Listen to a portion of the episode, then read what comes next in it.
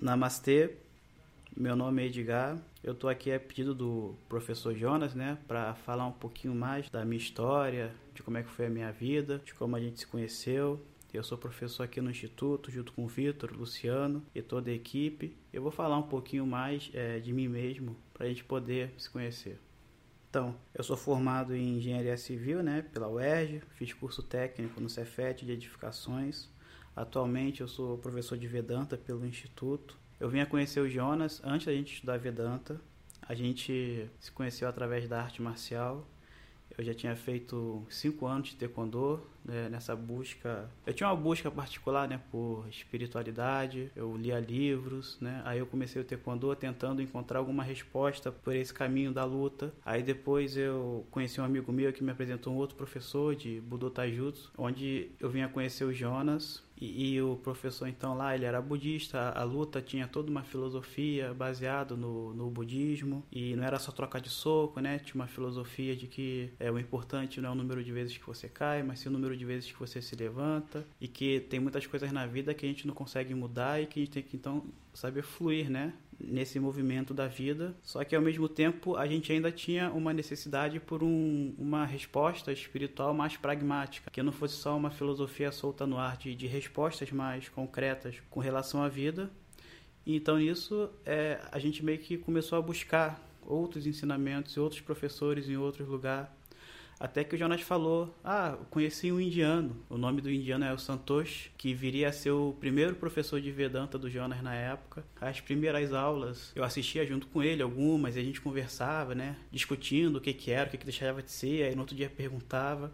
Então, todo esse movimento de começo do, do estudo, de alguma forma eu fui uma das pessoas que conversou com o Jonas sobre isso.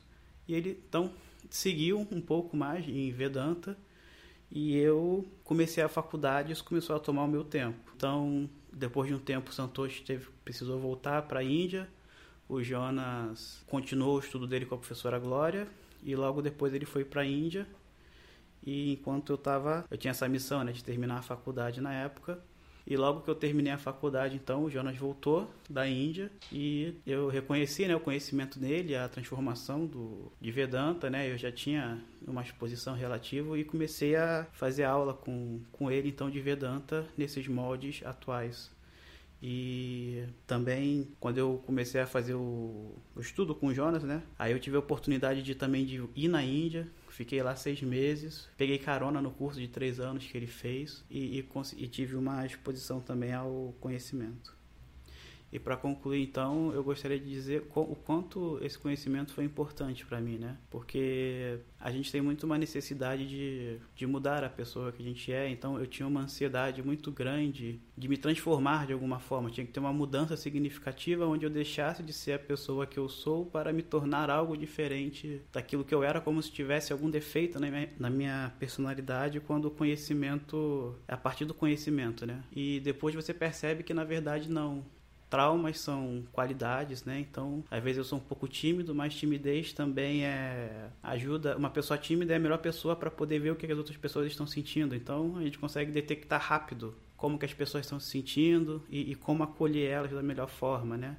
E ao mesmo tempo também aprender a vencer um pouco a timidez na hora que a ação é necessária e, e, aprender também a contrabalancear esse a hora de não fazer e a hora de agir, independente da ação.